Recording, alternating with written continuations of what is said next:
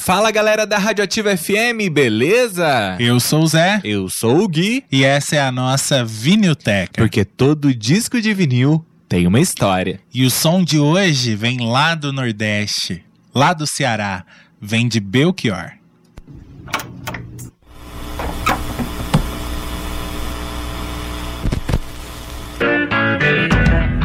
Eu sou uma fruta gogóia.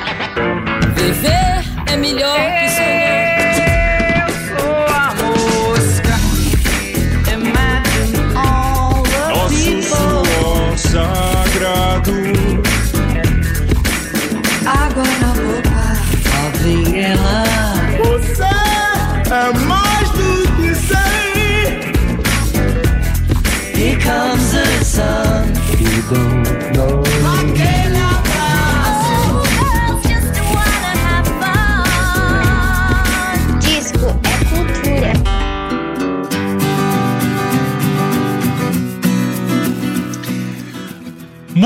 Muito boa noite, ativo ouvinte. Segunda-feira, 20 horas e 13 minutos, hoje dia 17 de maio de 2021.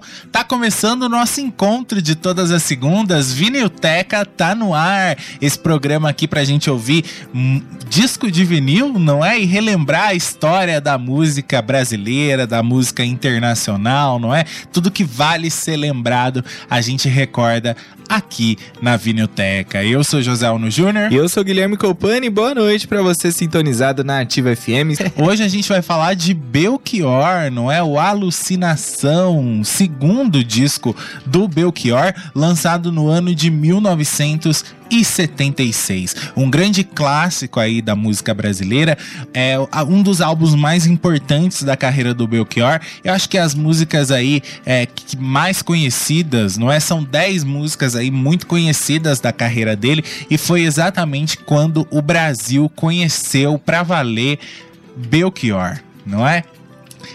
Muito boa noite para você que sintoniza 87,9. Bom dia, boa tarde, boa noite para você que tá com a gente aí no podcast, não é? Quando esse programa vira um podcast, vai aí para plataformas de streaming, tá certo? Muito obrigado para você que tá aí acompanhando o nosso trabalho, tá? Se você quiser falar com a gente, e-mail canal vinilteca@gmail.com, tá certo?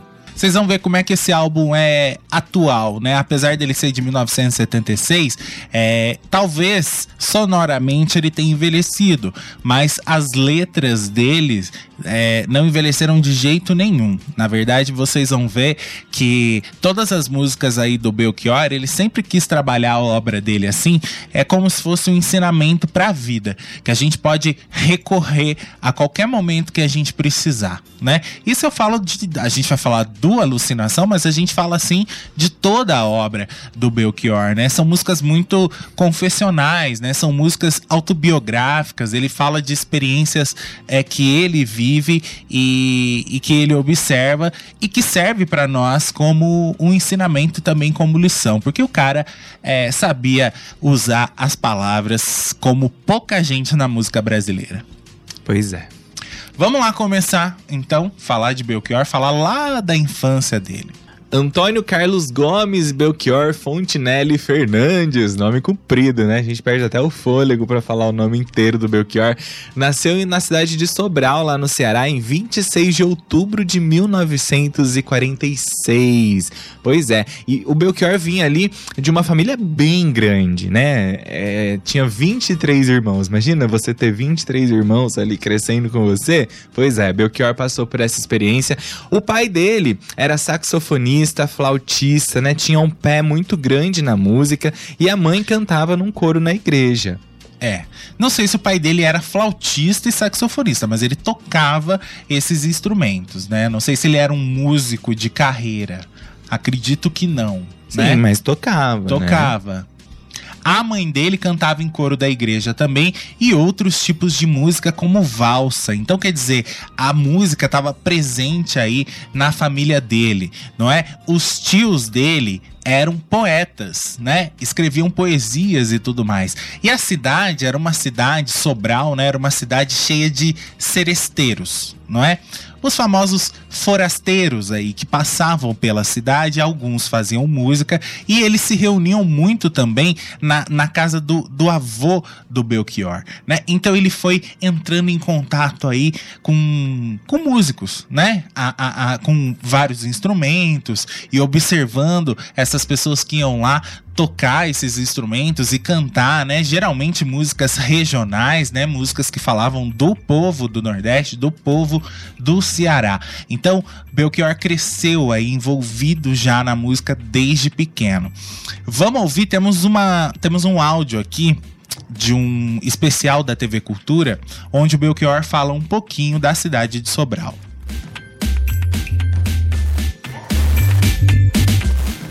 Eu sou de Sobral, Ceará, cidade do norte do Ceará. Bem, Sobral é uma cidade, uma cidade de uma cultura muito diferente assim do restante do Ceará, porque ela tem uma contribuição europeia grande e fica assim na, no entroncamento de todas as estradas que levam para o extremo norte.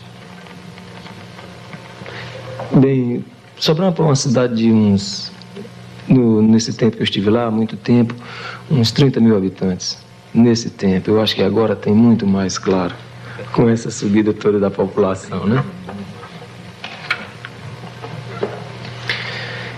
Bem, eu sou de uma família pobre do Ceará, muito numerosa, tenho 23 irmãos. E uma família que estava destinada por uma jurisprudência formada no Ceará é, a serem doutores, né? Todos estão destinados a ser doutores no Ceará. A maioria, sim, a maioria dos meus irmãos é, são formados.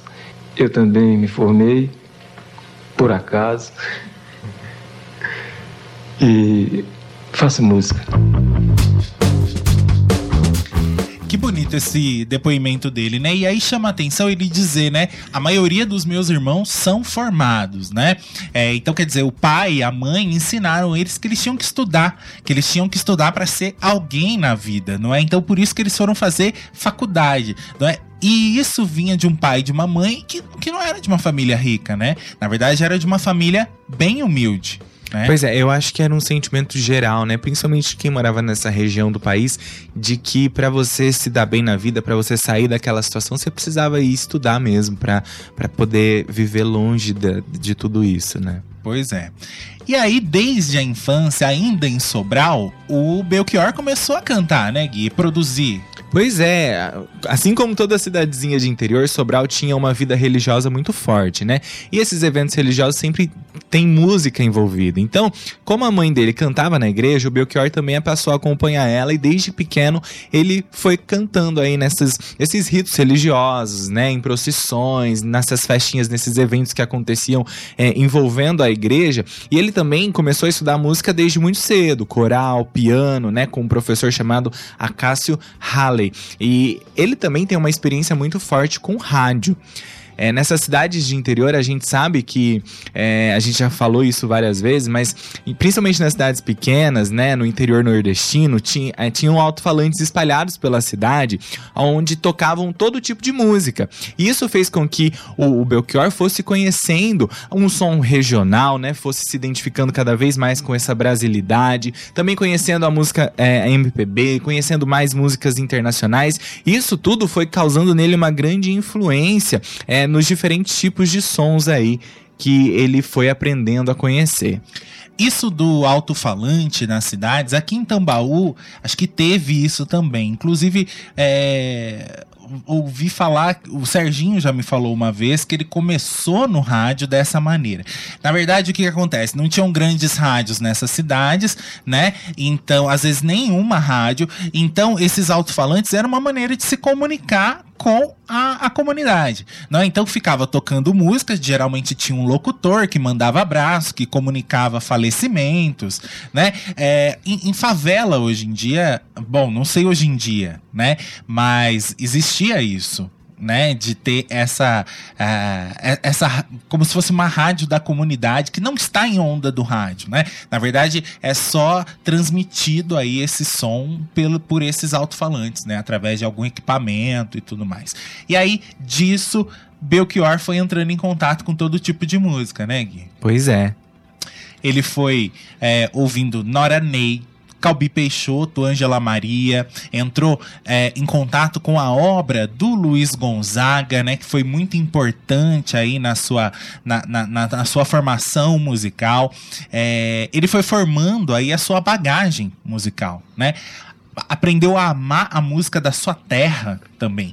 A- a- a- aprendeu a amar os seus poetas também, né? Ele foi criando aí, desenvolvendo a sua poesia e a sua sensibilidade com tudo que acontecia no mundo. Pois é, ele estava conectado com o que estava acontecendo, né? Nessa época também ele chegou até a ser programador de uma rádio lá em Sobral. Então ele tinha esse contato muito forte com todas essas referências. Outra influência muito grande na carreira do Belchior era aquela efervescência da década de 60, né? Tudo aquilo que estava acontecendo no cenário musical brasileiro daquele momento, o Belchior estava por dentro e não só do brasileiro, como também mundial, porque através da rádio ele conhecia som dos Beatles, ele ouvia a música pop, ouvia também a Tropicália, que estava ali ganhando muita voz, né, principalmente no final da década de 60. É, ele entrar bastante em contato com essa efervescência musical já em Fortaleza. Mas antes dele ir em Fortaleza, antes dele ir para Fortaleza, a gente tem um áudio aqui também onde ele fala dessa história do, do- dos alto-falantes e como que isso foi importante para ele. coisa, é uma coisa assim maravilhosa é que no sertão essa coisa de comunicações é, é tudo diferente, né? Quer dizer, o rádio é um objeto realmente mágico no interior, no, no profundo interior. A televisão é uma coisa maravilhosa. É, antes, antes do assim do rádio ser um objeto nitidamente de consumo, a televisão, essa coisa toda, o interior todo, todo, todo era cheio de serviços de alto-falantes, a voz de cristal, serviço de alto-falante Padre Anchieta, serviço de alto-falante Frei Damião, serviço de alto-falante Padre Cícero, essa coisa toda. E essa, esse serviço de alto-falante eh, modulou, modulou a, a, a vida de, de muitas populações interioranas do, do Ceará, da Bahia, da Paraíba, né?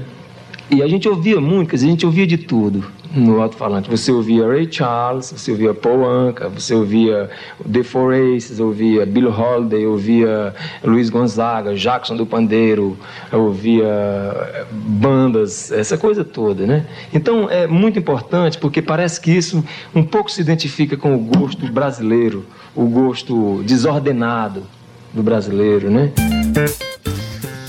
Tá vendo? Isso mostra também que quando a pessoa tem sede de conhecimento, ela arruma a fonte aonde beber. Pois é, não, não importa as dificuldades, né? Ela vai atrás daquilo que ela gosta de ouvir. Pois é. O Belchior, ele sempre estudou a vida toda em colégios de padres, né? Em 1962, com 17 anos de idade, ele decidiu se mudar para Fortaleza é, para estudar com os frades franciscanos. Ele ficou três anos por lá estudando filosofia. E foi, foi a primeira faculdade que ele fez, que ele concluiu, foi a de filosofia. E ele também se interessou muito nessa época por literatura e por poesia. Depois desse período aí vivendo com os frades franciscanos nessa, nessa faculdade, ele prestou o vestibular para a Escola de Medicina da Universidade Federal do Ceará, onde ele estudou por quatro anos. Eu acho que de repente aí veio é, aquela. A, a- a- vontade de fazer orgulho pro pai e pra mãe. Né? Pois é. Já que é, os irmãos também estudavam, né? E tinha essa coisa de meu filho vai ser doutor, então ele foi estudar medicina. E aí ele começou a ter uma participação muito ativa na vida universitária de Fortaleza. Né? É, ele sentiu uma grande atração pelo palco, não é? E aí, no período da faculdade, né, onde ele não deixou a música de lado, mesmo estudando medicina, a música começou a falar um pouco mais alto, cada vez mais alto ali pro Belchior, não é? A partir de 1965, ele começou a se apresentar em festivais de música lá no Nordeste, não é? Até que surgiu entre os anos de 69 e 70 ah, a possibilidade dele produzir um programa na TV Ceará chamado de Por que Hoje é Sábado. Esse programa apresentava aí artistas cearenses. Foi no meio desse programa, desse processo aí, que ele começou a conhecer músicos e cantores, não é? Que trabalhavam com música e que estavam caçando as suas, as suas oportunidades, assim como ele, não é? Foi nesse momento que ele decidiu abandonar a faculdade de medicina e falar: Meu, eu vou me dedicar àquilo que eu amo, que é a música né? E nesse período ele entrou em contato, ele foi conhecendo um a um o pessoal do Ceará.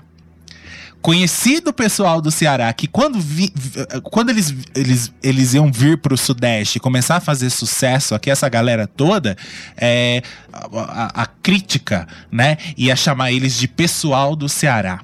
No bom sentido, viu? Sim. Não é no mau sentido, não. É porque eles eram de lá mesmo. Amelinha, Fagner, Ednardo, né? Roger Rogério, Wilson Cirino, né? Ele começou a participar de festivais com essa galera. Eles chamavam esse pessoal de uh, pessoal do Ceará porque eles ressaltavam e mostravam a força da arte e da cultura nordestina. Né? Eles traziam isso enraizados aí dentro do trabalho deles. Exatamente. A partir desse momento, cada um foi seguindo o seu rumo. Uns foram antes, outros foram depois, até que em 1971 Belchior tomou a decisão. Eu vou pro Sudeste. Eu vou sair do Nordeste, vou pro Sudeste, vou pro Rio de Janeiro, vou me encontrar com os meus conterrâneos lá e vou ver o que, que é dessa capital, o que, que é do Rio de Janeiro, o que, que é de São Paulo. Vou tentar me estabelecer na música brasileira, já que cada um estava já né, no Sudeste caçando as suas oportunidades, atrás de, de, de, de, entrar em banda, atrás de mostrar suas composições, não é? Atrás de participar de festivais. E o Belchior quis arriscar e trilhar esse caminho. O disco do Belchior, o Alucinação, ele conta muito sobre todo esse processo de, de vinda para o Sudeste e, e, e, e, os perrengues que ele passou e tudo que ele encontrou por aqui. O é? Brasil é? que ele foi conhecendo, que ele foi vendo de perto, né? Exatamente. Por isso que a gente vai dar uma paradinha aqui para falar da primeira música desse disco, que é uma música impactante. Eu acho que uma das, uma das músicas mais importantes aí da carreira do Belchior. E é uma música que é, descreve bastante tudo isso que a gente está falando agora e tudo que a gente vai seguir falando durante esse episódio, que é a música Apenas um Rapaz Latino-Americano. Pois é, essa música ela tem uma melodia muito simples, mas ela tem uma pegada de letra muito intensa, muito forte, né? Que fala sobre o próprio Belchior, sobre esse rapaz latino-americano, sem dinheiro no banco, sem parentes importantes, que vem do interior para tentar uma vida nova, uma vida diferente. É... Mas trago de cabeça uma canção do rádio em que um antigo compositor baiano me dizia tudo é divino, tudo é maravilhoso. Esse cantor, antigo compositor baiano aí, é Caetano Veloso. Exatamente, fazendo uma referência aí à música Divino Maravilhoso, né? Gravada pela Gal Costa, lá na época é, do, do, movimento tropicalista.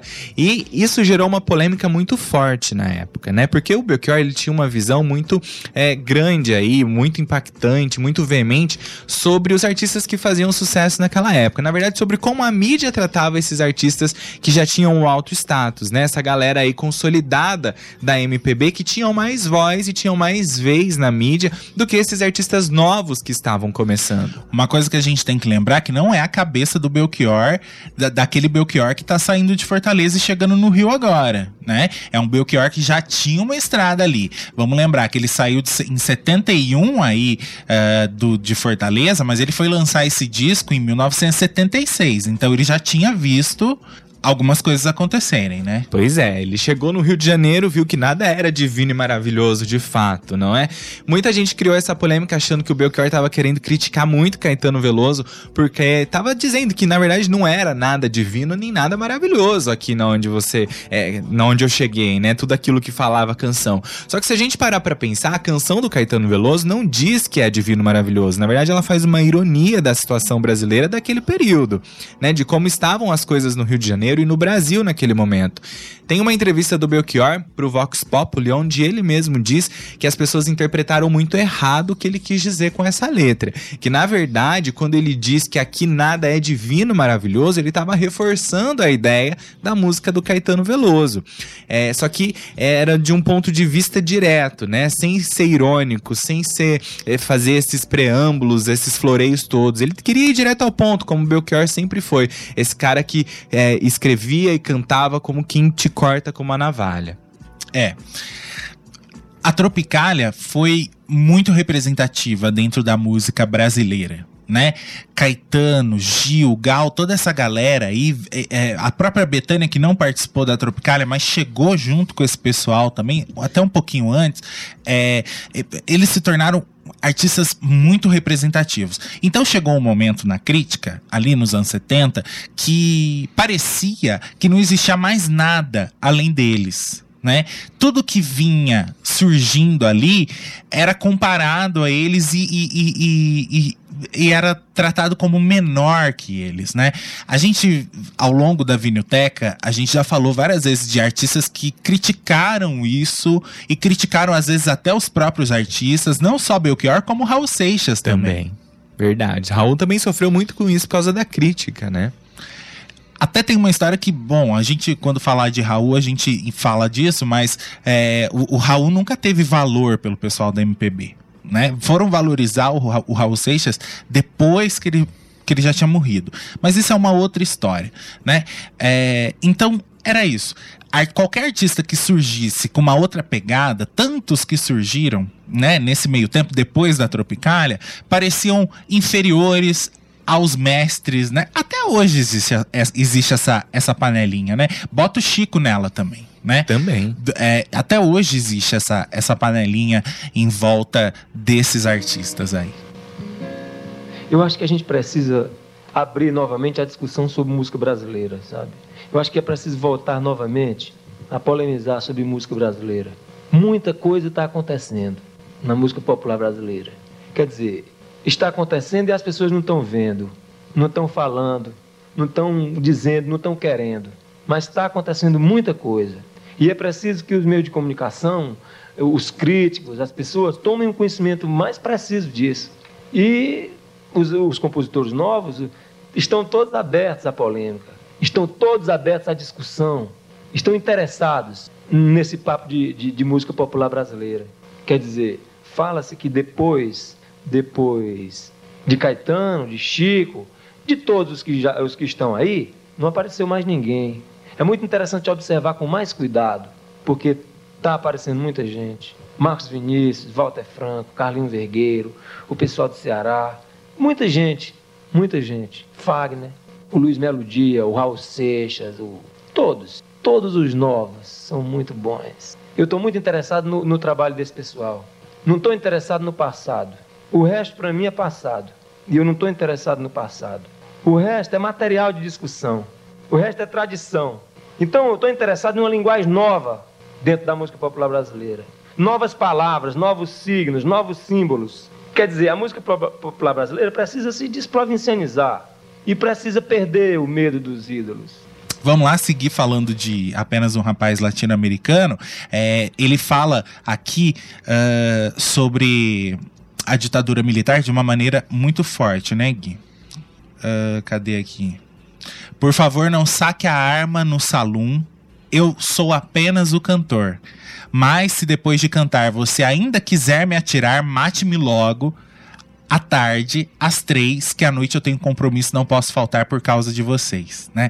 Olha a ironia aí. É, Belchior chegou no momento é, de ditadura militar, onde era muito difícil fazer música. Belchior também sofreu com a censura. É, Belchior era cabeludo, também era um cara de humanas, podemos dizer assim. E todo é? cabeludo era mal visto pela ditadura. Ele era um né? cara sonhador, um cara meio filósofo. e Isso não era bom para a ditadura, vocês sabem disso, né?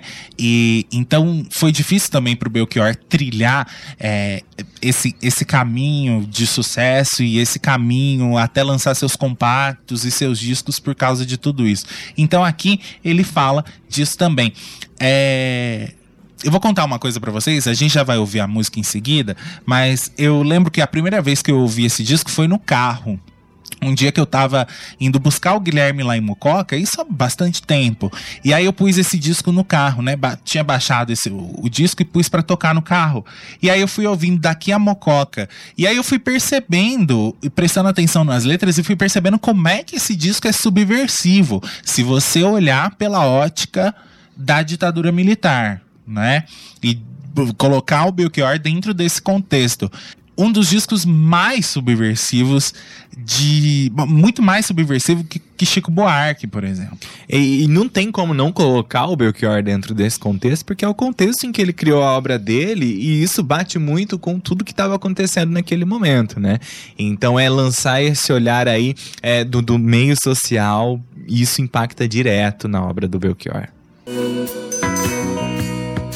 Eu sou apenas um rapaz latino-americano sem dinheiro no banco, sem parentes importantes e vindo do interior. Mas trago de cabeça uma canção do rádio em que um antigo compositor baiano me dizia: tudo é divino, tudo é maravilhoso. Mas trago de cabeça uma canção do rádio Em que um antigo compositor baiano me dizia Tudo é divino, tudo é maravilhoso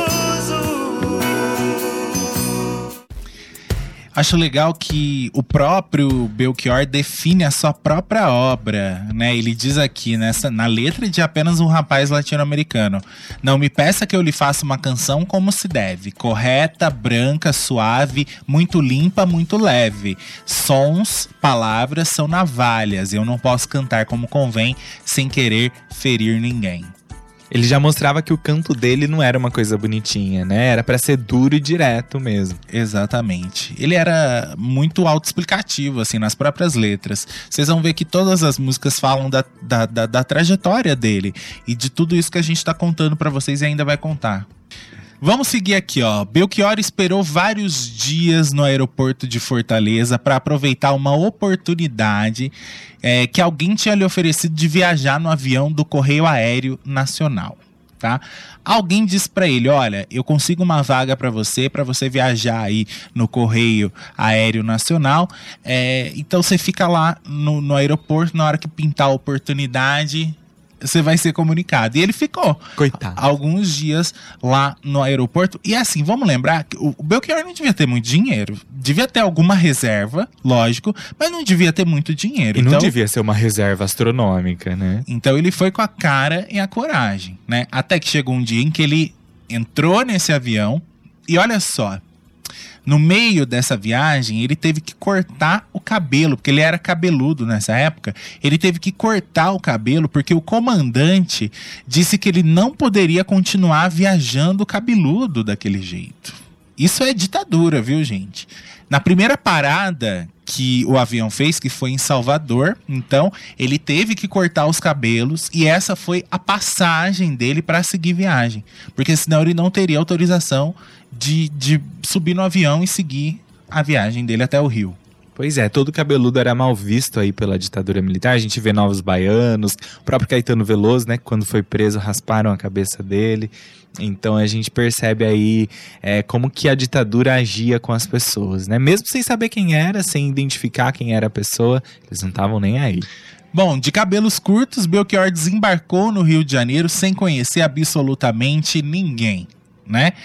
E sem e endereço para ir para lugar nenhum, né? Mas ele estava disposto a conhecer as cidades e enfrentar aí os caminhos, né, da música popular brasileira para que ele chegasse a conquistar alguma coisa, não é? Como todo mundo que tentava sorte aí em cidade grande, ele tinha, ele tava sujeito a todo tipo de coisa ruim, não é? Inclu- inclusive a passa fome, né? Pois é. inclusive a própria violência Não tem onde morar. né? Tanto da, da polícia, né? Ou a própria violência da cidade grande mesmo, né? É... Bom, mas ele foi cavando o caminho dele. Ele não desistiu do sonho dele de viver da música, de não perdeu a poética dele de forma alguma. É.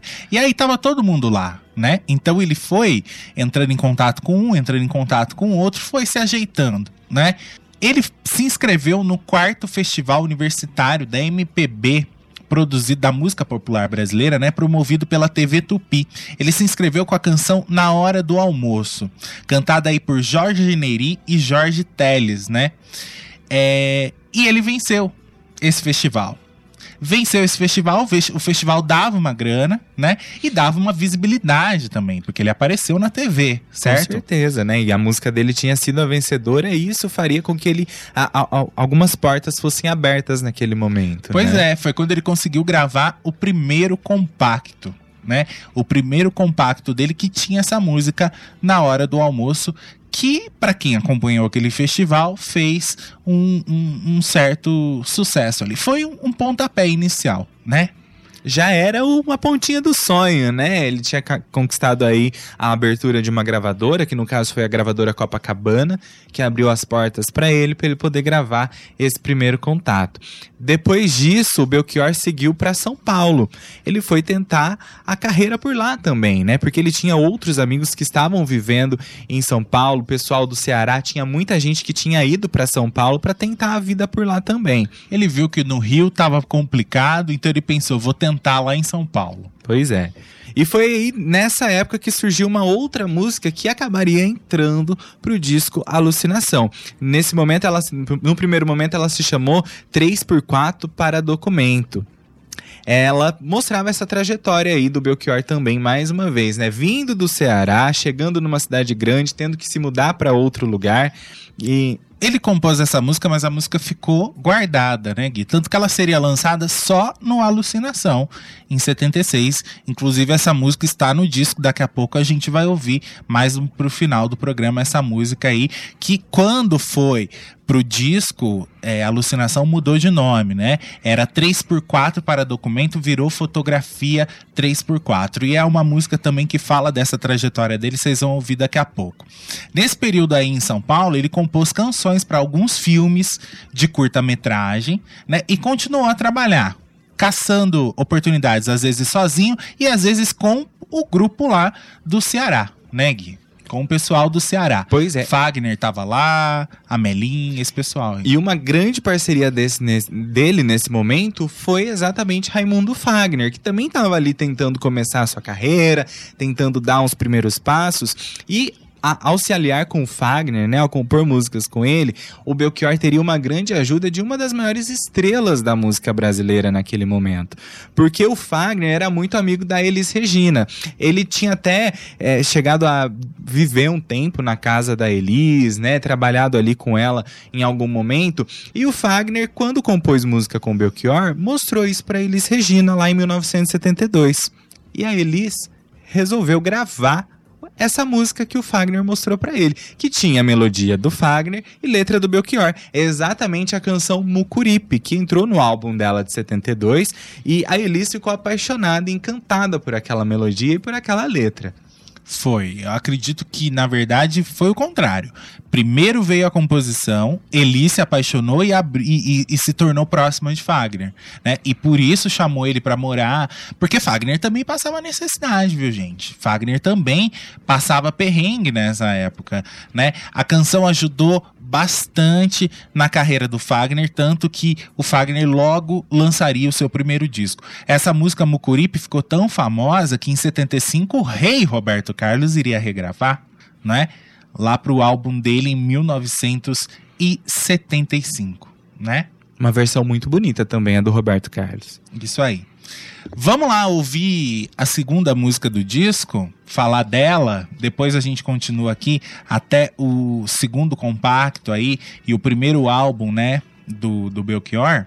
A segunda música do disco é uma conhecida também, Velha Roupa Colorida, né? Que fez muito sucesso na voz da Elis Regina lá no álbum Falso Brilhante, que o Belchior compôs. A gente vai contar essa história mais pra frente, é, porque a gente tá indo numa ordem cronológica sobre, sobre esse fato, né? Então isso é mais importante também para a própria construção aí desse disco do Belchior. Mas enfim, essa letra é dele, composição toda do Belchior, que fez muito sucesso na voz da Elis Regina, e o Belchior chegou a gravar essa música no álbum dele, Alucinação também, uma pegada bem rock and roll, né? Mais rock do que a versão da Elis. É, e a música fala aí sobre essa nova geração, né? Aquela geração daquela época que não era patriota, é, que estava diferente, que é, ele falava até dos sonhos que foram perdidos, das pessoas terem abandonado seus ideais para viver outras coisas, para seguir outros caminhos, né? A música fala muito sobre isso. Na verdade, eu acho que é aquela utopia é, em volta de tudo que se criou no mundo é, com os Beatles também né? Aquela coisa do, do, do, do, da revolução, né? Do amor livre, da paz e do amor, do não à guerra, tudo isso se perdeu, né? Estamos falando aí de 1976, né? Então, os Beatles já tinham acabado nessa época, né? Então, é, era como uma geração perdida né? Uma geração perdida é, que ensaiou tanto, tanto, tanto para conseguir as coisas e que na verdade não conseguiu nada. Não é? E aí ele mesmo diz, né, que vai vir algo novo, é, que todo mundo precisa rejuvenescer e não só os nossos pais precisam rejuvenescer, como nós mesmos precisamos rejuvenescer, não é? E precisamos criar esse algo novo aí que não veio, que não aconteceu, né? Que hoje nós não somos mais livres como a gente sonhava em ser, né? Aquilo que dizia o poeta para nesse momento já não faz mais sentido. E essa versão eu acho que a da Elisa é mais impactante, porque ela pegou uma veia bem rock and roll, mas essa do Belchior também vale muito a pena, porque é a visão dele sobre a canção, né? Então vamos ouvir. Nunca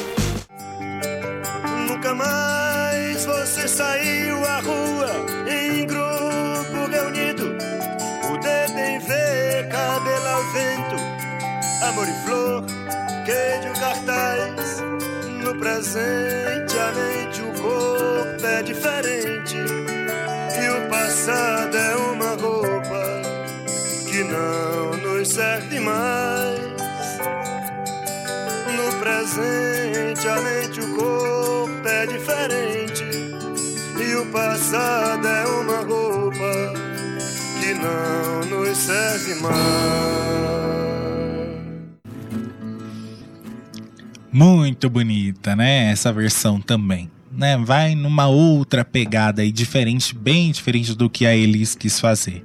A Elis estava com sangue nos olhos, uma versão bem mais enérgica, né? Mas não desmerece nem um pouco essa versão do Belchior. É, e a música também, para Elis, fez parte de um espetáculo, né? É, que misturava teatro. Então ela, ela tinha que ser enérgica Sim. mesmo, né?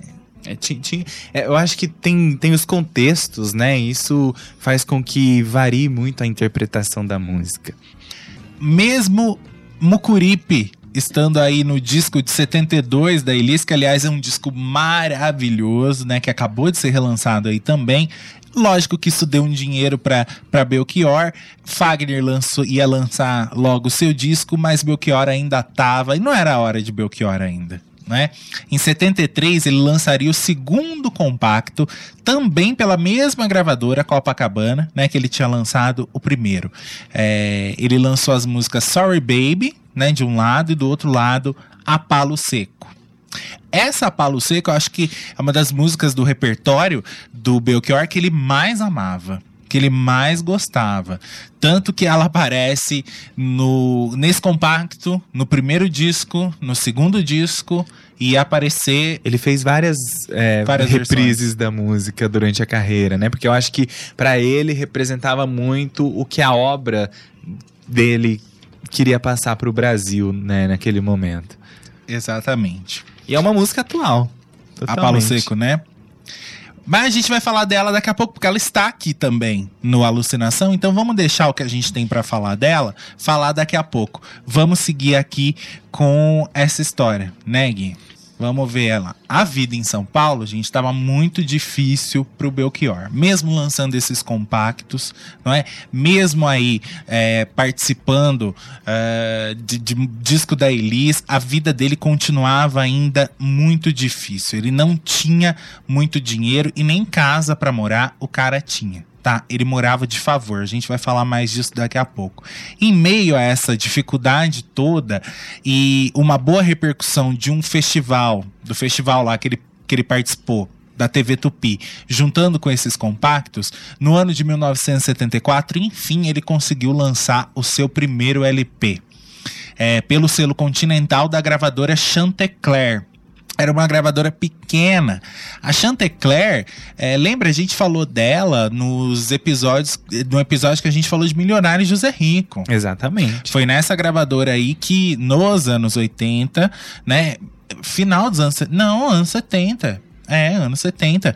Que Milionário José Rico fariam enorme sucesso, não é? Esse disco aí do Belchior tinha só o nome dele, mas é, ficou conhecido como Mote e Glosa, que era o nome é, de, da primeira música do disco, né? Mote e Glosa, a gente não vai falar muito disso, mas é um tipo de poesia que se fazia no, no Ceará, né? Na época, esse álbum do Belchior não teve muito sucesso aí no cenário da MPB, mas ele foi importante para ter gerado alguma visibilidade na mídia pro Belchior, ainda não tinha chegado a hora dele, mas assim, é, ele ganhou crítica aí na Folha de São Paulo, Foi. né? Ele emplacou o álbum aí, foi se apresentar em programas de rádio e televisão como o MPB especial da TV Cultura. Que é daí que a gente tirou uns áudios aqui que a gente pôs para vocês ouvirem. O, o fato é que Belchior estava aparecendo cada vez mais para a mídia brasileira, né, para para programação de rádio, para o público brasileiro também, estavam conhecendo cada vez mais quem era esse Belchior que tinha essas canções.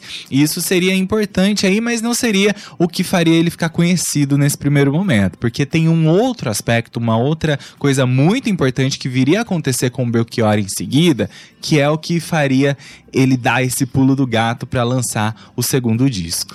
Mesmo com esse primeiro LP, ele não, não, o LP não tinha rendido tanta grana, não vendeu tanto assim. Ele ainda não tinha conseguido arrumar um lugar para morar. Ele morava de favor na casa de um amigo dele. E a casa estava em construção, a casa ainda estava em obras. Então, esse amigo deixou o Belchior morar lá de favor enquanto as obras é, continuassem, né? Ele morava junto com os operários.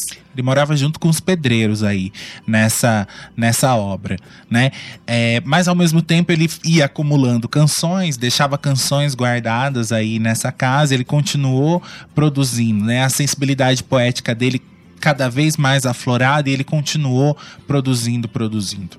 Nesse período, é, ele vivia cantando na noite, né? Fazendo bico aí como, como músico, divulgando seu disco. E aí ele conheceu Vinícius de Moraes e Toquinho, né, Gui? Pois é, foram duas amizades aí muito importantes pro Belchior nesse momento. Eles gostavam muito do Belchior, principalmente o Vinícius, porque o Vinícius dizia que o Belchior conhecia a poesia dele. Belchior que sempre foi um cara chegado em poesia, né? Era impossível não conhecer então Vinícius de Moraes. Essa amizade fez com que em 1975 o Belchior acompanhasse os dois mestres aí, dois mentores, na gravação do álbum Vinícius e Toquinho, num estúdio localizado lá em Campos Elíseos, em São Paulo. Nesse mesmo prédio, tinha uma pessoa muito importante que também tinha um estúdio ali que cuidava da publicidade da carreira, também era um estúdio de ensaios, né? Um estúdio onde que ela mantinha junto com o marido. Tô falando de Elis Regina. Ela e César Camargo Mariano tinham esse estúdio aí também na Campos Elíseos que ficava no andar de cima, da onde estava sendo gravado o álbum Vinícius e Toquinho. E a Elis, um belo dia, desceu para assistir a gravação do disco de Vinícius e Toquinho. Belchior estava por lá e Elis chegou num cantinho e perguntou, né? pra alguém eh, se aquele ali era o, o Belchior, o Belchior do Mucuripe, né? E aí- disseram pra ela que ela era, que ele era, né, o Belchior do Mucuripe, e aí Eli se abriu pra ele, foi falar com ele, né? Convidou ele pra ir até a, a casa dela, falou assim: "Olha, eu quero que você vá pra minha casa, porque eu tô num processo aí de escolher músicas pra um espetáculo que eu vou fazer. Eu quero um repertório com canções de gente nova, porque vai ser um, um, um- um- um espetáculo moderno, onde eu vou contar a história da minha vida e tudo mais. Era o falso brilhante, né? E era uma oportunidade de ouro que tinha aparecido pro Belchior, né? Com certeza. Ele diz pra ela o seguinte: olha, é, eu não posso gravar uma fita pra te entregar, porque eu não tenho violão, eu não tenho gravador, eu não tenho nem casa pra morar. Né? Então não adianta nem você pedir que eu vá até a sua casa, porque eu não tenho dinheiro também pra pegar ônibus pra ir pra sua casa, né? A Eli, super espontânea, riu de tudo aquilo que estava acontecendo, numa boa, né? E disse assim: olha, vai pra minha casa, tá?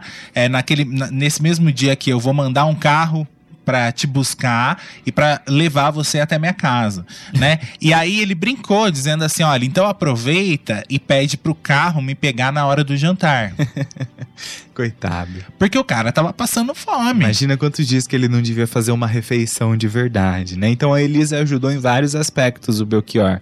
Na casa da Elis, ela arranjou o gravador aí pra ele e ele chegou a gravar várias músicas do repertório dele que ele já tinham prontas e músicas que se tornariam esse disco Alucinação. todas as músicas do disco Alucinação ele gravou nessa fita pra Elis.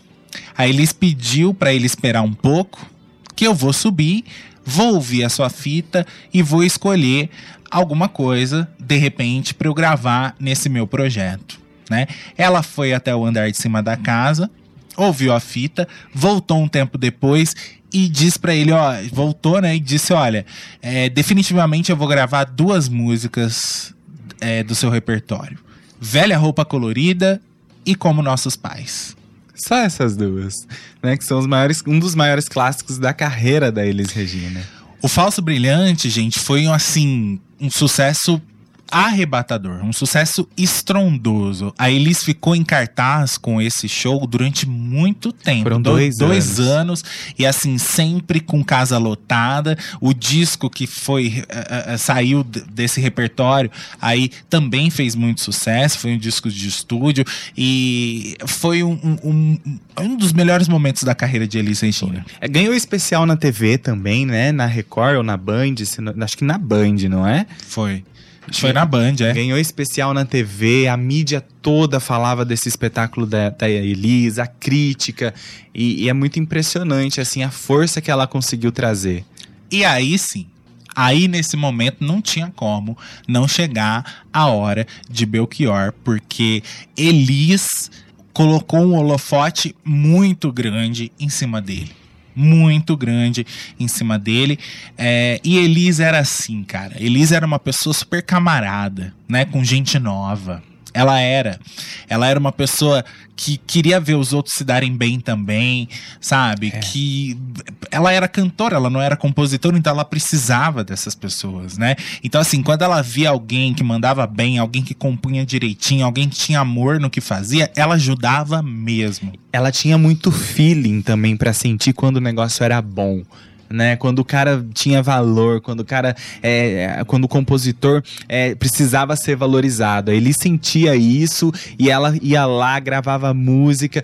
E ela tomava a música pra si, né? Tem algumas, até algumas mudancinhas que ela faz aí na hora de cantar dessas duas músicas do Belchior, que são coisas que ela que ela colocou na letra, que ela fez, que ela deu a sua cara pra música, mas que é, ela não, não deixava de perder aí a, a essência, ela não perdia a essência também da composição. A gente não tá falando de Elis hoje, mas é fato que Elis gravou é, muita. fez versões definitivas da obra de muitos compositores. Né? Inclusive, como nossos pais, quando a gente pensa nessa música, a gente pensa em Elis. A gente dedica a Elis.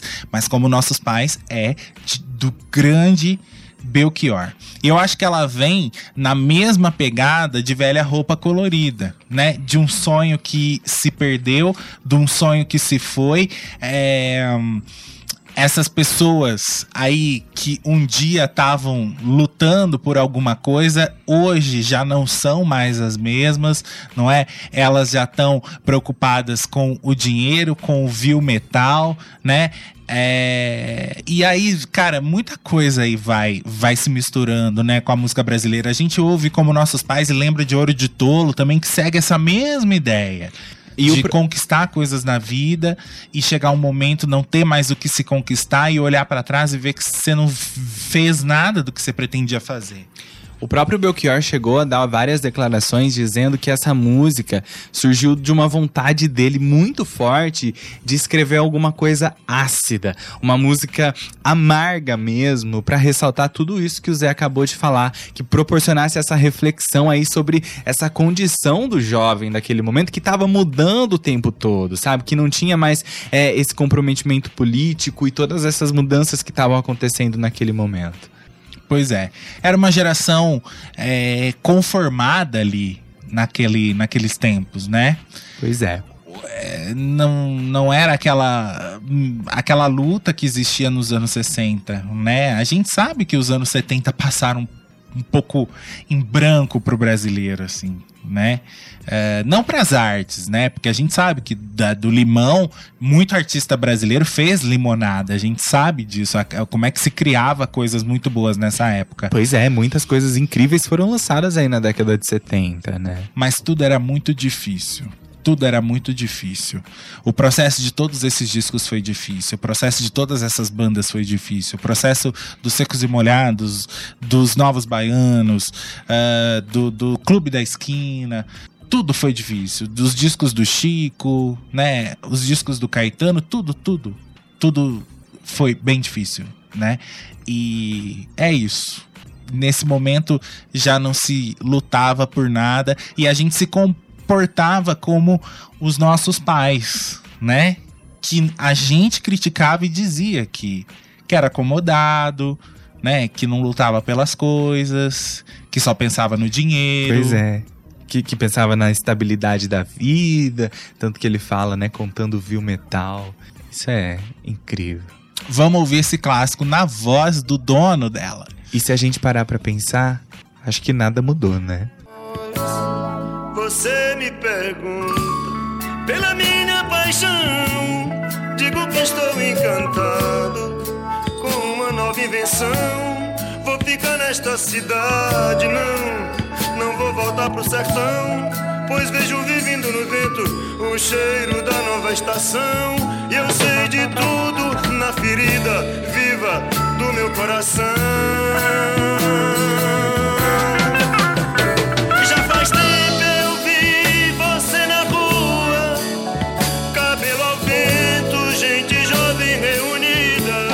Suas raízes de música popular do Ceará, da sua terra, elas estão sempre presentes na sua música ou você acredita que a cidade grande, o sul, aos poucos vão diluindo essa coisa forte da terra? Eu não tenho nenhum problema a respeito de diluição. Eu acho que as raízes das pessoas não são raízes permanentes, né?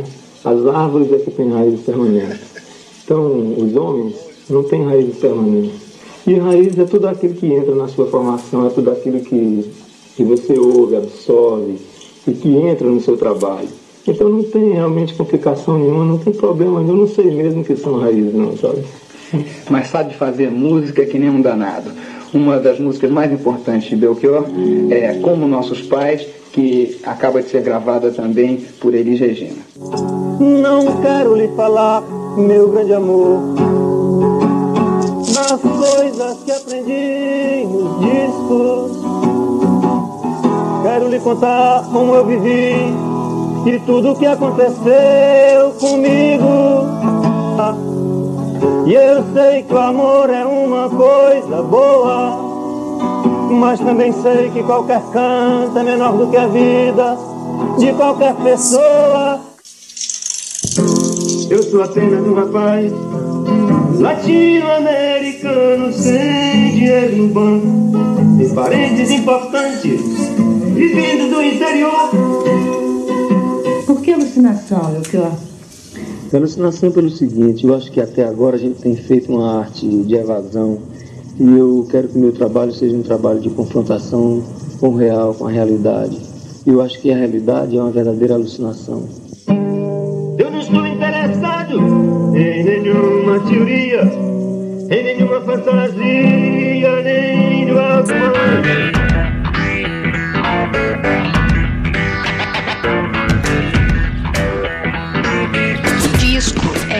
Cultura. Disco é cultura, por isso que a gente tá de volta aqui com a Vinilteca ao vivaço, não é? Pelo 87,9, a rádio jovem, moderna e popular. E você aí que continua ouvindo a gente no podcast também, muito obrigado aí pela sua audiência, tá certo? Espero que você esteja gostando. Eu acho que o Rafis aqui tá pior porque hoje nem se questiona nada disso, né? Naquela época ainda existia artistas como Belchior que se preocupavam com o rumo das coisas, né? Hoje em dia é, não se discute o, o futuro de uma geração, né? Porque na verdade a gente não tem muita noção de como que a gente vai chegar nem ao ano que vem, né? Eu, eu acho que o, o que mudou muito também é o fato de as pessoas que discutiam isso estavam na mídia, né? Elas tinham um certo espaço, tinham uma certa voz nos meios de comunicação. Hoje em dia, não há ninguém nos meios de massa que esteja discutindo isso. Né? Quem está discutindo está restrito ali a um nicho que não chega a todo mundo. E eu vou dizer uma coisa pra vocês, viu? O Belchior sumiu, aquela época que ele sumiu, antes do falecimento dele, ele sumiu porque quis, viu? Sumir. Porque ele não gostava do que ele tava vendo, então ele se isolou porque quis se isolar mesmo. Tava descontentíssimo, né, com a situação que tava no Brasil e foi viver a vida dele isolado de tudo isso. Pois é, Belchior já nos deixou, mas eu fico imaginando, se ele visse o Brasil de hoje, não sei, cara, eu acho que ele não ia aguentar, aguentar, não ia porque aguentar. é completamente diferente de tudo que ele, sensível como era, sonhou pra nós, né, nesse período todo e trabalhando, né, durante todo esse tempo. Pois é. Mas vamos lá. É, Belchior assinou o contrato depois dessas gravações aí de Elis com a gravadora Polygram, né? E se preparou para gravar e lançar o seu novo álbum é, pelo selo Philips, assim como mostrou o Juca Horta ali. A, uma das maiores gravadoras, acho que a maior gravadora é, de MPB, né, desses artistas, porque toda essa galera aí, Caetano, Betânia, estavam tudo na, na Polygram. Pois é. Eles, eram, eles lançavam todos discos pelo selo Philips. E né? Belchior estava num lugar sendo reconhecido pelo seu trabalho, né? O Belchior enviou 15 músicas para serem aprovadas pelos censores, das quais 12 foram liberadas sem nenhum problema. Até hoje eu não sei como, porque acho que eles não tinham realmente muito critério, porque se fosse ver, esse disco todo aqui tinha que ser censurado de cabo a rabo. Pois é. Mas enfim, liberaram 12 sem problemas, duas foram liberadas com alguns cortes, né? E uma foi completamente barrada, que foi a música Populus. Na verdade, o disco se chamaria Populus. Só que depois de muita conversa, essa música acabou sendo liberada, mas pro próximo disco, pro terceiro, que foi o Coração Selvagem, né? Aí ela foi parar lá e aí não, não- o disco não se chamou Populus, se chamou Coração Selvagem mesmo, né? Ainda bem. Populous eu acho o nome meio esquisito, né? Alucinação é um nome incrível, que eu acho que combina muito bem com o fechamento todo aí desse disco, né? Com a mensagem central dele. E Coração Selvagem também acho incrível. Populous eu acho que não pegaria muito bem. Pois é. É, o disco foi produzido pelo Marco Mazzola, outra vez Marco Mazzola aí na história. Não foi o Marco Mazzola que produziu o disco do RPM, que a gente falou semana passada, o disco ao vivo Verdade. do RPM, foi o Mazzola. Grande cara, eh, Pois que, é. que produziu muita coisa, viu? Não Muita só esses coisa dois grandes álbuns, né? Muitos outros. É. Os arranjos aí eram arranjos bem profissionais, né? As letras fortes, bem pensadas, aperfeiçoadas aí do Belchior.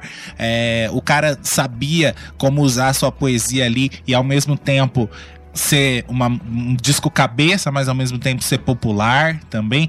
Tão popular que dessa vez ele venderia 150 mil cópias. Disco de ouro. Mais que disco de ouro, né? Que o disco de ouro seriam 100, 100 mil. mil. Então foi mais de um disco de ouro. Ah, na verdade, tem pesquisa que fala que até foi mais. A gente sempre diz, essa contagem de vendagem de disco aqui no Brasil, ela nunca foi muito eficiente. Sim.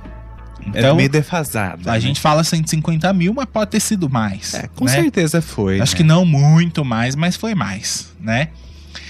O que mais que dá pra falar? Vamos falar da capa daqui a pouco, mas olha só, o disco, ele.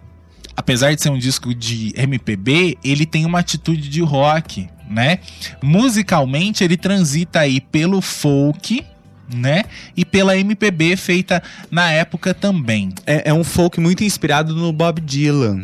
Tanto que o Belchior passou a ser conhecido como Bob Dylan brasileiro. Foi. Né? Por causa dessa sonoridade que ele trabalhou aí nesse disco. O Mazola foi o responsável aí pro Belchior ter assinado o contrato. Tanto que foi, ele- foi por causa disso que ele que foi o produtor do disco. Ele ouviu uma fita cassete com as músicas do Belchior, a mesma que a Elis ouviu. Ele ouviu na casa da Elis, que tava selecionando o repertório aí pro, pro, pro Falso Brilhante. Mazola adorou a obra do cara e convenceu a diretoria da gravadora Philips a contratar o Belchior, né, para lançar aí um álbum dele, né? Nessa época aí, Belchior já era um artista sozinho que é, só tinha o vínculo de amizade mesmo com o pessoal do Ceará, porque tava cada um seguindo o teu, o teu caminho, né? Esse disco aí trouxe essas pérolas todas, a própria alucinação, como o diabo gosta, fotografia 3x4, como nossos pais, velha roupa colorida, sujeito de sorte, tantas músicas aí que fizeram sucesso que a gente vai continuar ouvindo aqui. Vamos falar de sujeito de sorte.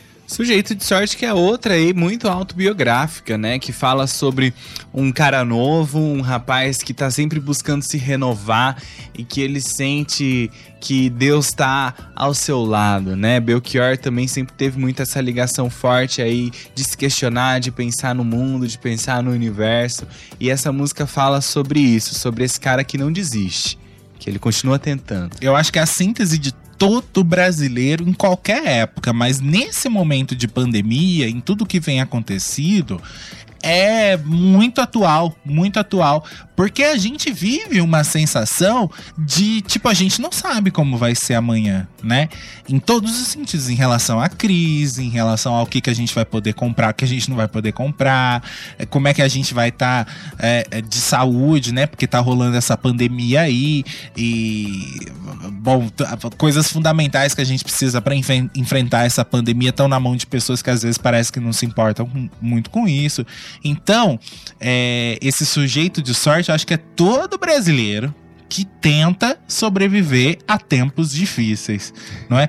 Tanto que antes da pandemia, sem imaginar que a pandemia fosse acontecer, o Emicida fez um sample dessa música, né? Exatamente. E lançou a música Amarelo, né? Com a Pablo Vittar Foi. e com o Majur. Majur. Exatamente com esse verso, né? Tenho sangrado demais, tenho chorado pra cachorro. Ano passado eu morri, mas esse ano eu não morro. é se reinventar mesmo. Ano passado eu morri no sentido de que sim, eu perdi tudo, mas esse ano não. Ano esse passado- ano. Pode falar. Não, pode falar. Ano passado eu sofri, ano passado é, tudo deu errado, ano passado é, não, não deu nada certo pra mim, mas esse ano vai ser diferente. É uma esperança que brota aí, né? E a gente tem que pensar assim todos os dias, levantando da cama. Ser brasileiro não tá sendo fácil, né? E acho tão bacana ele colocar, ele citar Deus e dizer que Deus é brasileiro e anda do meu lado, né? Porque ele sabe de todas as minhas lutas. Vamos lá. Presentemente eu posso me considerar um sujeito de sorte, porque apesar de muito moço, me sinto são e salve forte. E tenho comigo pensado, Deus é brasileiro e anda do meu lado, e assim já não posso sofrer no ano passado. Tenho sangrado demais, tenho chorado pra cachorro. Ano passado eu morri, mas esse ano eu não morro. Ano passado eu morri, mas esse ano Cara, eu lembro que há um tempo atrás, aí, acho que 2020 mesmo, de 2020 para 2021, também 2019 para 2020, eu cantava, a gente cantava isso no final do ano como lema mesmo, porque se for parar pra pensar, acho que não só na nossa vida, como na vida de vocês também, cada ano tem sido mais um mais difícil do que o outro. Pois é, ao invés de melhorar, tá piorando sempre, né? Parece que cada ano que passa é mais difícil de se encarar. E em todos os sentidos, né? Em todos os sentidos. A gente tem que ser forte, né? Tem que ser forte pra aguentar. E essa música vem como, como uma lição mesmo, né? Pois é. Acorda pra vida. Esse ano você morreu, mas amanhã, o ano que vem, você não vai morrer, não. Você vai renascer, você, você vai melhorar, né? Nada de desistir, né? Porque Belchior não foi uma pessoa que desistiu. E essa música prova muito isso. Apesar de todas as dificuldades que ele passou pra chegar onde ele chegou, ele tava ali, né? Apesar de ter morrido no ano passado, ele continuava lutando. Isso é muito bonito, é uma lição de vida até. Eu falo que Belchior é um dos artistas aí que você não ouve a qualquer hora e não engole a qualquer momento, né? É preciso muita reflexão. É. É preciso parar e prestar atenção mesmo, porque não são músicas para entretenimento somente. Pois é, são.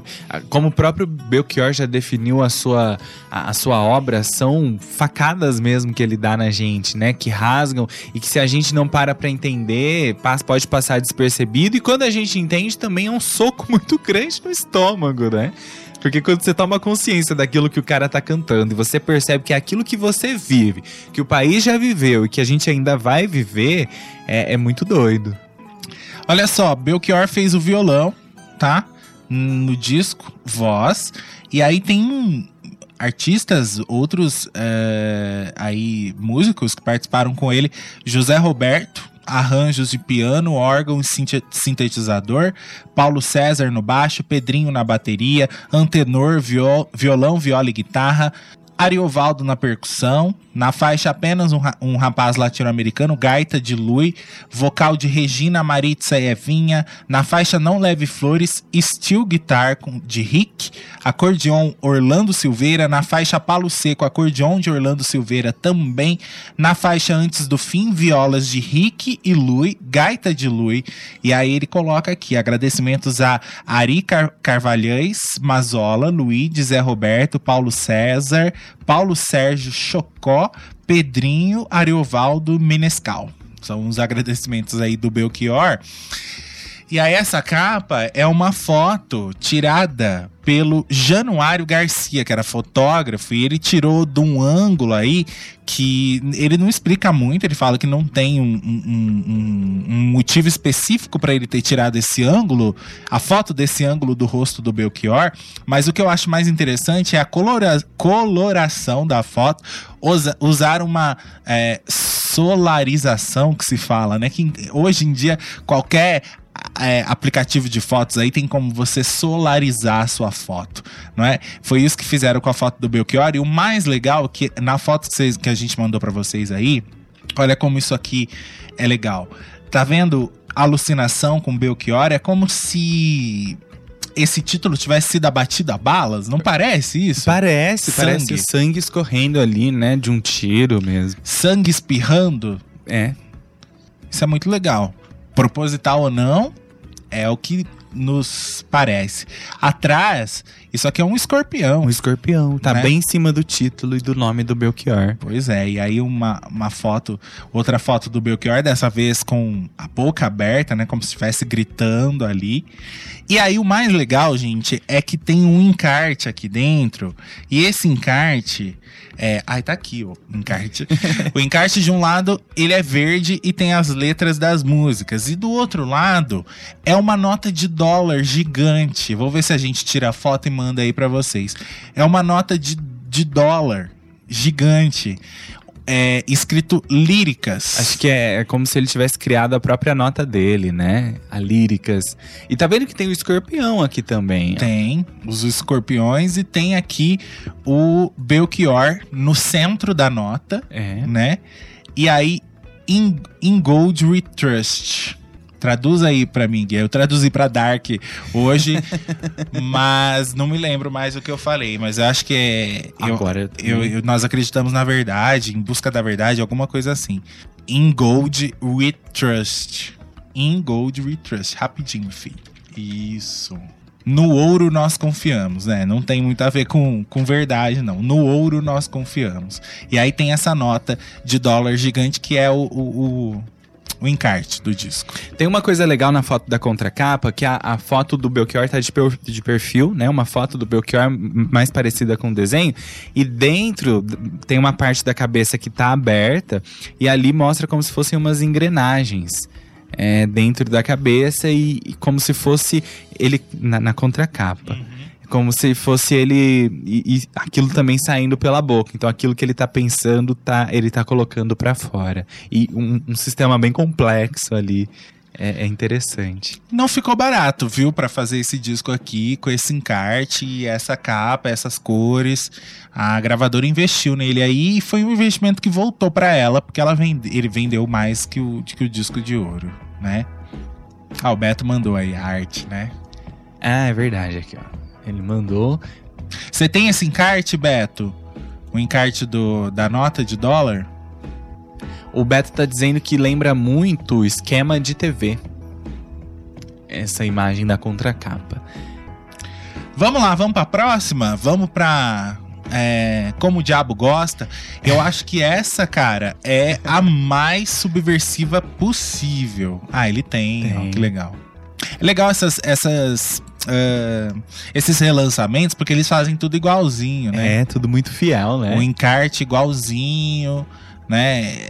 E isso é legal também. Olha só que legal. Que lindo. O original. Bacana. Então, é a música mais subversiva do disco. Não sei como que ela tá aí, né? Quando ele diz, acho que não tem nem muito segredo aqui. Quando ele diz, não quero regra nem nada. Tudo tá como o diabo gosta, tá. Vamos falar de tempo. Vamos lembrar do tempo da ditadura. Já tenho esse peso que me fere as costas, que é tudo que tá acontecendo no Brasil, e não vou eu mesmo atar minha mão. Eu não vou me prender, me impedir de fazer as coisas que eu quero produzir e fazer. O que transforma o velho no novo, bendito fruto do povo será. E a única forma que pode ser norma, a única forma que pode ser norma é nenhuma regra ter. E nunca fazer nada que o mestre mandar. Sempre desobedecer, nunca reverenciar. É como se a vida fosse uma brincadeira, não é? E aí você tem que seguir o mestre, aí ele diz que a regra dessa brincadeira é nenhuma regra ter, é nunca fazer o que o mestre mandar. Sempre desobedecer, nunca reverenciar. E aí a gente lembra de todas as imposições da ditadura militar, todas as regras, todas as leis, né? Todas as, é, as tiranias daquele momento. Tá, tá muito explícito. E aí, se você não quer colocar isso dentro do contexto da ditadura, você pode colocar isso dentro do contexto de qualquer al- ah, qualquer coisa que te oprima, não é? Qualquer coisa que te segure, que te impeça de ser quem é, que te impeça de, de, de, de trabalhar, né? De fazer a sua arte. É isso. Tem músicas que não tem muito explicação porque ela, ela já tá aí. Ela simplesmente é. Não quero regra nem nada. Tudo tá como o diabo gosta, tá? Já tenho este peso que me fere as costas e não vou eu mesmo atar minha mão. Já tenho este peso que me fere as costas e não vou eu mesmo atar minha mão. O que transforma o velho no novo, bendito fruto do povo será. E a única forma que pode ser norma é nenhuma regra ter. Forte essa também, né? E uma coisa que chama muita atenção nesse disco do Belchior é que a grande maioria das músicas são curtinhas, né? As maiores são as três primeiras. Depois elas ficam bem rapidinhas, cerca de dois minutos e pouco cada uma, mas que também não fazem muita diferença, porque o impacto é como se ela tivesse 12 minutos, né? Falando aí sobre críticas do disco na época, olha só, o Renato de Moraes escreveu para a Folha de São Paulo na época elogiando o disco do, do Belchior, né? Dizendo aí que o disco do cantor cearense impressiona mais por suas extensas letras narrativas ao estilo de Bob Dylan, compara aí Belchior a Bob Dylan também. É elogiada a sólida base sonora do álbum, que se divide entre o blues, o country, o baião e o rock. Só que ele critica as letras, né? Ele critica a fixação de Belchior pelo novo, dizendo que tudo em seu disco é velho todas as letras aí falam de uma época que já foi, lamentam uma época que já passou e que não condiz com nada daquele ano de 76. São opiniões. Nelson Mota já disse pro uh, numa outra coluna, ah, pro Globo, né? É, dizendo assim que ele não concordava com a as palavras aí do, do crítico, é, e ele elogiou aí o trabalho do Belchior exatamente pela sua exploração dos sentidos de novo. Então foi exatamente isso que, que ele gostou, o Nelson Mota, né? Elogiou também a produção do Marco Mazzola e a performance aí dos músicos.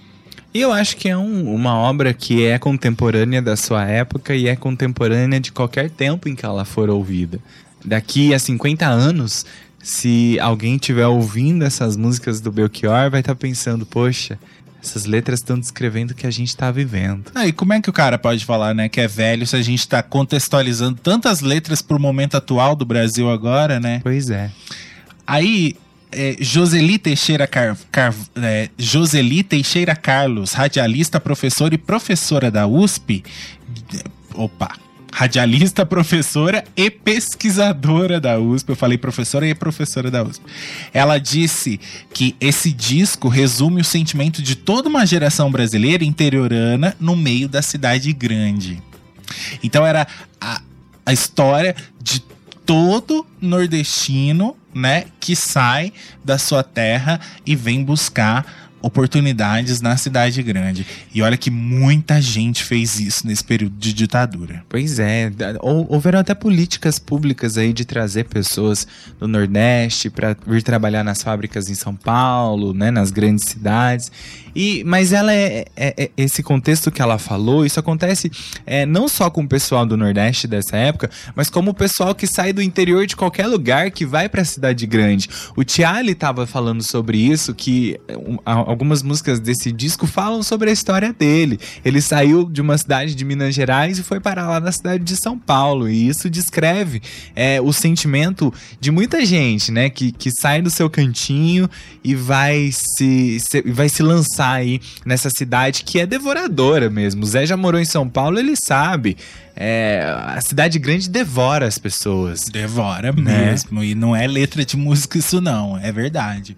É, quando você sai de uma cidade pequena e vai para um centro urbano, assim, ainda mais eu que fui para São Paulo, é, que é a maior, uma das maiores cidades aí do Brasil, se não a maior, né? É uma É a maior, metrópole, é a né? maior, né? É, realmente foi um impacto muito grande de, de, de, de, de vivências mesmo, de experiências, até me adaptar àquela rotina, me adaptar àquelas pessoas. É, com- é bem diferente, gente. É bem diferente. Ah, tem mais informações aqui sobre a crítica que é bem legal, ó.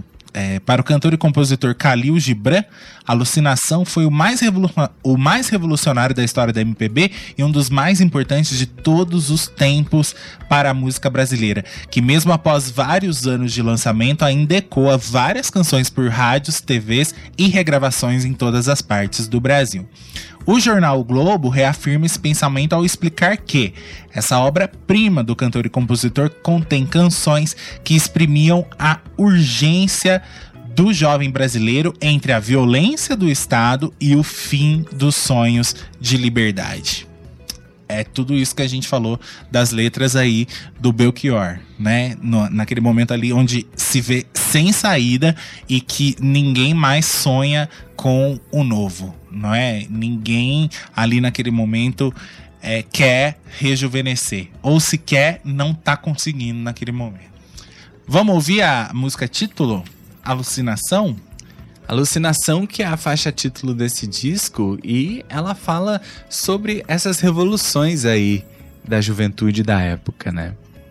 É, falando, men- mencionando preconceito racial, o estilo de vida adotado pelos jovens, falando inclusive sobre homossexualidade também, sobre os preconceitos, né? Que, é, e também sobre como o jovem daquele momento estava se aproximando de uma cultura mais estrangeira, estava perdendo a sua própria identidade e se associando àquilo que vinha de fora. Você não consegue buscar nenhuma referência aí desse cara do rebolado, rapaz delicado que. Re- delicado e alegre que canta e requebra? E é demais? Bom, eu penso em Ney Mato Grosso, que na época estava nos Secos e Molhados, né? Não, não sei se já Com tinha saído. certeza. Que, Não, já tinha saído. já né? tinha saído, mas que continuava aquela figura que foi também ali um, um grande ícone da década de 70. Tem também Caetano Veloso, que era um cara que também não tinha medo e, e se jogava. Tem várias músicas aí da Tropicália que são músicas que falam da cultura pop daquela época. Né? E isso inclui o brasileiro também. Muito apegado a, a muita coisa americana e tudo mais, né? Tem várias músicas do Caetano aí. A própria Alegria, Alegria, de certa forma, tem essa pegada. Baby. Baby. Alucinação é uma descrição aí do, do Belchior dentro disso aí que a gente falou, essa, essa vida pop aí do jovem daquela época. E ele encerra a música dizendo: Amar e mudar as coisas me interessam mais. Ele ainda vive naquele momento de transformação, de querer a transformação, de buscar a transformação. E aí ele busca através da sua própria arte, né? Da sua própria música. Que bonito.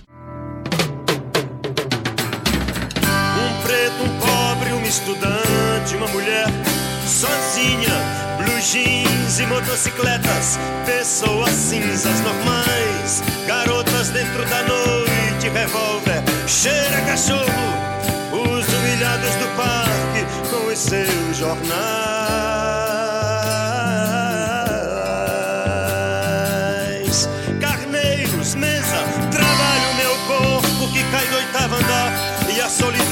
das pessoas dessas capitais, a violência da noite, o movimento do tráfego, um rapaz delicado e alegre que canta e requebra, é demais.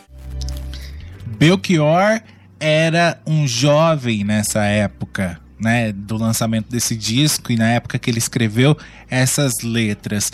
Então, a gente sempre tem a visão de que a- o poder da mudança está na mão do jovem, né? É o jovem que vai fazer.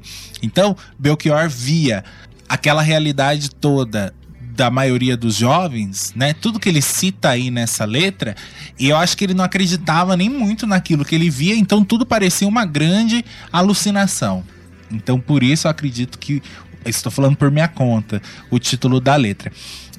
E aí eu fico pensando o seguinte: hoje em dia, quando você vê certas notícias, quando você sabe de certas coisas, quando você vê certos posicionamentos, políticos inclusive, você acha tão absurdo, tão absurdo, que não dá uma impressão, às vezes, que você não, não, não pode ser possível, né? Que você tá vendo aquilo acontecer. E que na verdade a alucinação é o dia a dia. Porque isso tudo acontece no dia a dia. né? É, sim. É.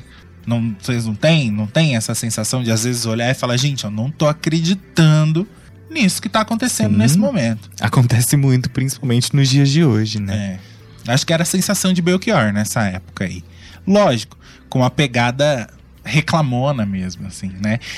Tem um crítico aqui que escreveu algo sobre o disco e ele fala. Dá pra pescar uma palavra só que eu acho muito importante, que aí a gente volta pra capa, que é o desencanto. Olha o rosto do Belchior nessa capa aí, né? Eu acho que é isso. Desencanto. Desencantado é, de tudo nesse momento. É, é- é perceber que a realidade é bem diferente dos ideais, né? Que os ideais é, não se concretizam de fato, muitas vezes, né? Ou na grande maioria das vezes. É a falta do idealismo, né? É falar uma língua diferente de todo mundo, É essa acho que é a sensação, né? Isso é muito triste. O Flávio Barbosa tá dizendo aqui, é, o panorama do mundo daquela época era um- uma longa e simples letra. É, os engenheiros regravaram, mas cortaram muita coisa. A letra era um contraponto de secos e molhados e até Beatles. Isso aí. Realmente, os engenheiros aí gravaram e fizeram a sua versão aí de sucesso dessa música também. O Paulo Aquino falou sobre isso. Ele disse: toda vez que ouço alucinação, sempre acabo lembrando da versão do Engenheiros do Havaí de 97, passado no MTV, que. Passando na MTV. Passando na MTV, que é até bacaninha. Olha só, a gente vai pro intervalinho, mas antes a gente ouve Não Leve Flores. Também não é uma música que demanda muita explicação, porque vem dentro desse desencanto. Inclusive, eu acho coisas aqui parecidas nessa letra com o que ele já fala em como nossos pais e velha roupa colorida. Tudo poderia ter mudado sim pelo trabalho que fizemos tu e eu. Mas o dinheiro é cruel e um vento forte levou os amigos para longe das conversas, dos cafés e dos abrigos, e nossa esperança de jovens não aconteceu, não. É o resumo, é, é- é mais uma vez.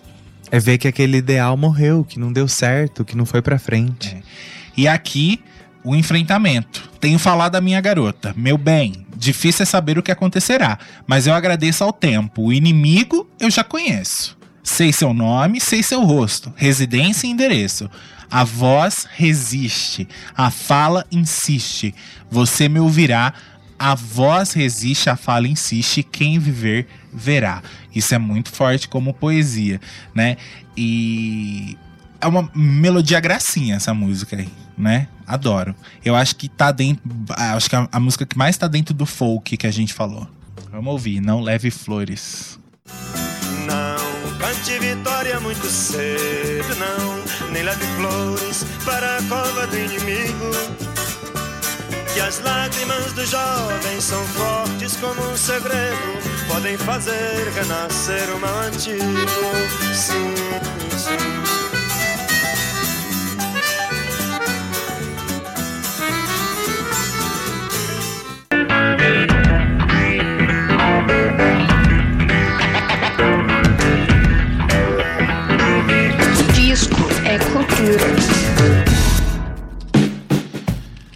Último bloco da Vinilteca Belchior. Pois é, Nem estamos chegando no final. Temos três musiquinhas aí pra encerrar. Bora lá falar de Apalo Seco. A Palo Seco que foi lançada pela primeira vez em 1973, como a gente lembra, né? Naquele compacto, no segundo compacto do Belchior.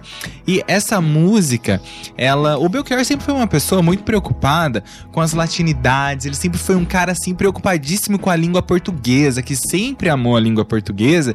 E, exatamente nesse período aonde a cultura é, americana, né, a língua inglesa também estava dominando aqui o Brasil. Então ele sempre foi um cara que se preocupou em resgatar essa herança cultural brasileira que sempre foi muito forte.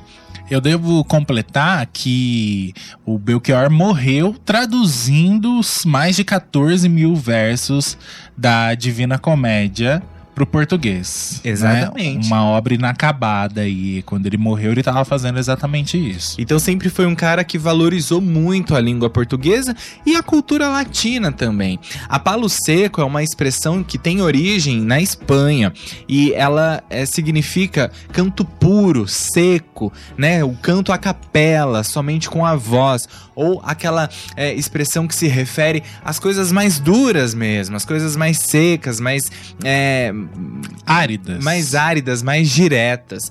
É, o, o, o Belchior era muito fã do João Cabral de Melo Neto, né? Que é um poeta brasileiro é, que tinha um poema de mesmo nome, que se chamava A Palo Seco. Provavelmente o Belchior se inspirou muito nesse poema, e eu acho interessante a gente resgatar esse poema do João Cabral de Melo Neto, pelo menos alguns versinhos, porque ele é um poema muito grande, pra gente entender melhor o que quer dizer esse A Palo Seco. Ele diz assim: se diz A Palo Seco, o cante sem guitarra, o cante sem o cante, o cante sem mais nada, ao cante que se canta sob o silêncio a pino. Ou seja, aquele canto que não tem a música pra te acompanhar, é a voz. E era através desse canto seco né? É, que você causaria as reações que você queria. E era exatamente isso que o Belchior pretendia. Era ser contundente, era mostrar que ele estava ali para causar aquilo nas pessoas, para causar esse sentimento. Não era, não era só se acostumar a essa secura, mas era falar dessa maneira, era cantar dessa maneira mais seca, porque assim a mensagem chegaria aonde ele queria e da forma que ele queria que a mensagem fosse passada.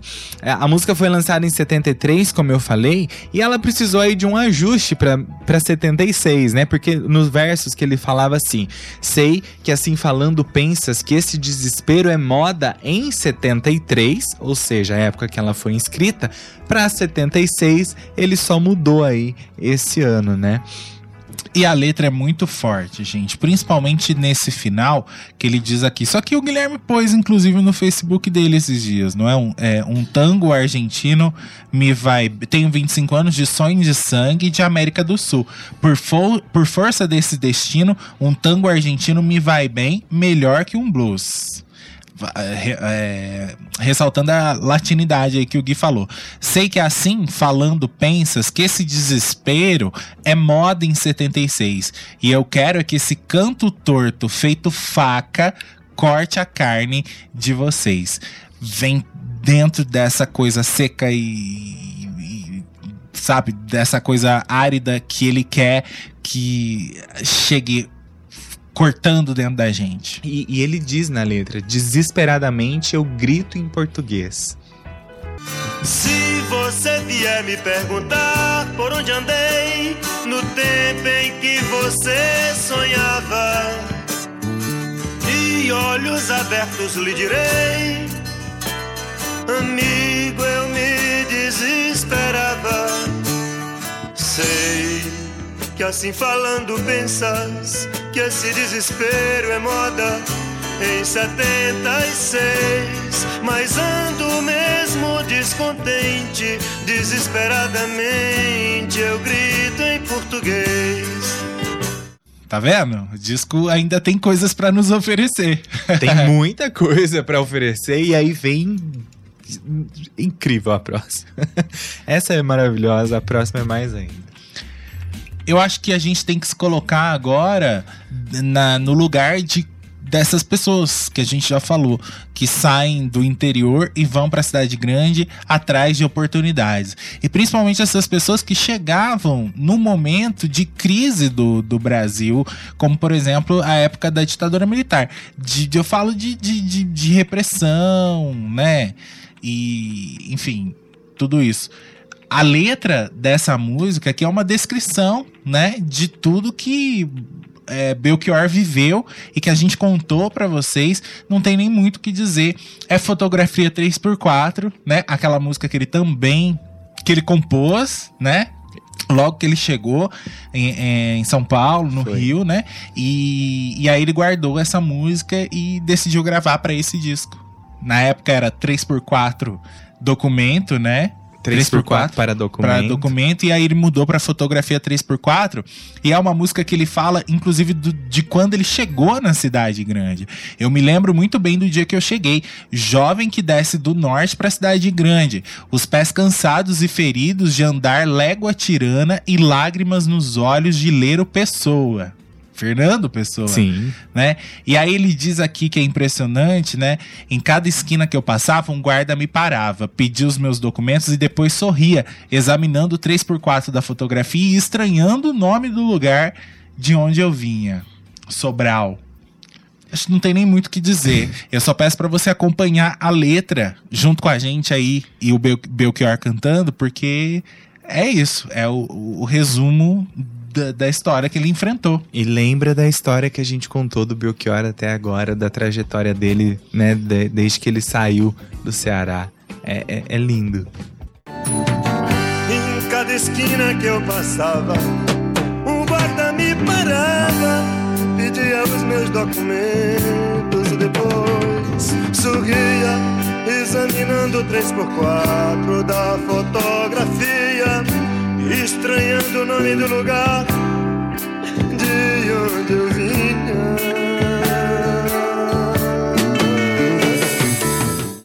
Eu vou contar uma experiência pessoal. A gente fez uma peça chamada Cala Boca Já Morreu. E o personagem que eu interpretei, ele também vinha do interior e passava por todos esses problemas aí enfrentados por essas pessoas que tentavam a vida na cidade grande. E esse disco é a história do João Gregório, que era o personagem que eu vivi. Então isso me marca muito ouvir essas músicas, porque eu lembro de cada sensação, de cada sentimento interpretando a peça. Lembrei disso, é, o Flávio até estava dizendo aqui, pelo amor de Deus, onde ficaram as letras que podemos transformar num filme dentro de nossa cabeça?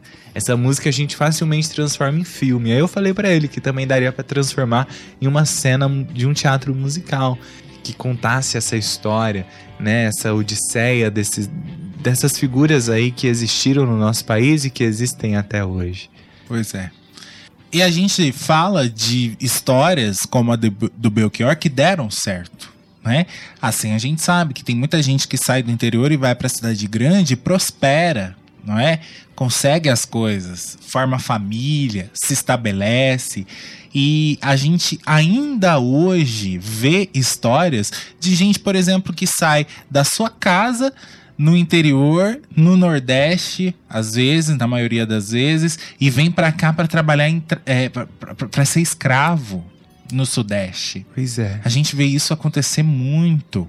A gente vira e mexe vê notícia né? Há pouco tempo eu vi um grupo de trabalhadores, não é, que vieram para cá com uma promessa de, de, de, de, salário bom e eram tratados como bicho, né? Não tinham sequer onde dormir, né? Eram escravos mesmo. E isso em 2021, gente, né?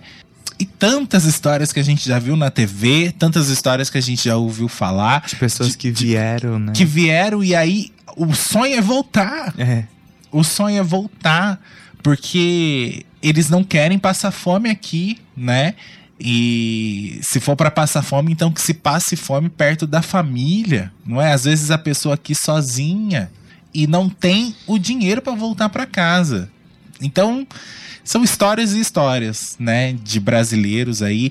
É, é que esse período aqui de ditadura militar, o povo do Nordeste principalmente aquele povo ali da seca, estava muito esquecido, muito esquecido, esquecido. Então, a, a migração era muito grande que Sim. acontecia, né? Muito grande. Até na letra de Carcará, a Betânia canta, né? A porcentagem tal de, de, de nordestinos que saíam da sua terra e vinham pro, pro, pro, pra cidade grande para conseguir é, achando que aqui tava o ouro, né? É, principalmente por causa da industrialização, né? O Brasil viveu duas grandes fases de industrialização, uma ali no comecinho da década de 60, na década de 70 também, aí a gente começa a ver os movimentos operários. Então, muita gente vinha é, do Nordeste ou dessas região, regiões do interior com essa esperança de um futuro, né? De trabalhar na indústria, de trabalhar nas fábricas, que era uma promessa é, de, de vida, uma promessa de perspectiva e que, na verdade, a gente sabe que quando chegavam por aqui, as condições eram completamente contrárias a tudo aquilo que se tinha pregado. Pois é.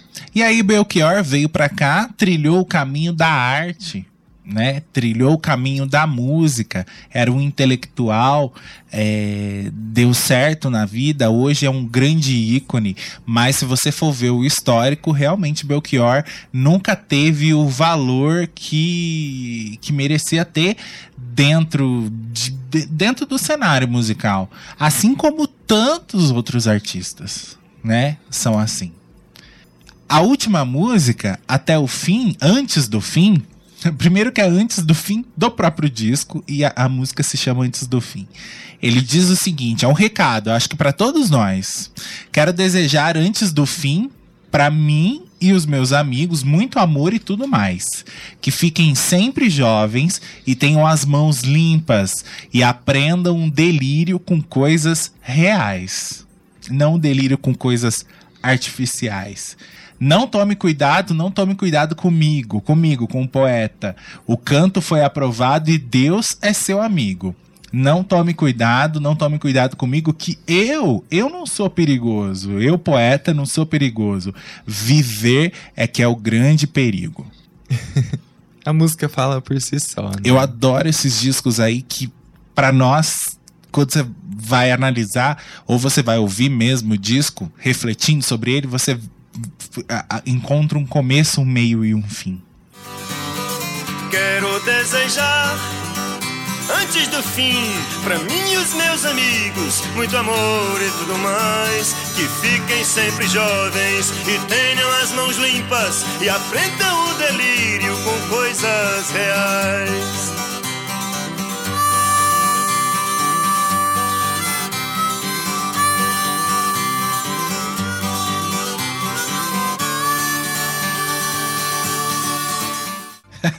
é uma vinhetinha, tem um 56 segundos. Bem curtinha. E, e aí fica a nossa homenagem, o nosso agradecimento usando essas palavras e essa música de Belchior a você que ficou com a gente até agora, quase 11 da noite, refletindo bastante sobre esse disco e prestando atenção em tudo aqui. E muito obrigado a você que participou pelo WhatsApp, que participou pelo telefone, a você que não participou, mas ouviu também e curtiu, e também a você que tá ouvindo a gente no podcast e chegou até esse momento. Mas o fato é que quando Belchior sumiu, desapareceu da mídia e todo mundo brincava até com essa situação de ai meu Deus, onde foi parar Belchior? Era Belchior querendo se afastar mesmo de tudo que ele via acontecer, né? Pois é, acho que Belchior, ele sempre foi um cara que amou demais o Brasil, amava demais a sua cultura, suas raízes. E ele não suportaria ver o Brasil sendo espoliado como foi. né? e nos, é, nos deixou muito cedo, como tantos outros gênios aí da música também, nos deixou cedo demais, né? E, e, e sem valor, né? Sem valor. Pois é. Esqueceram do, do Belchior, quando lembraram, já era tarde demais, né? Mas ele deixou essa obra aí, pra gente relembrar dele, enfim. Essa e muitas Vamos outras. terminar no auge porque esse disco aqui é uma lição de vida pra nós todos. Valeu, gente. Obrigado, obrigado pela companhia. Semana que vem a gente traz um outro super disco pra você. Foi lindo hoje. Obrigado a todo mundo que acompanhou. Obrigado por ter, ter ficado com a gente até agora. Eu sou uma fruta gogóia. Viver é melhor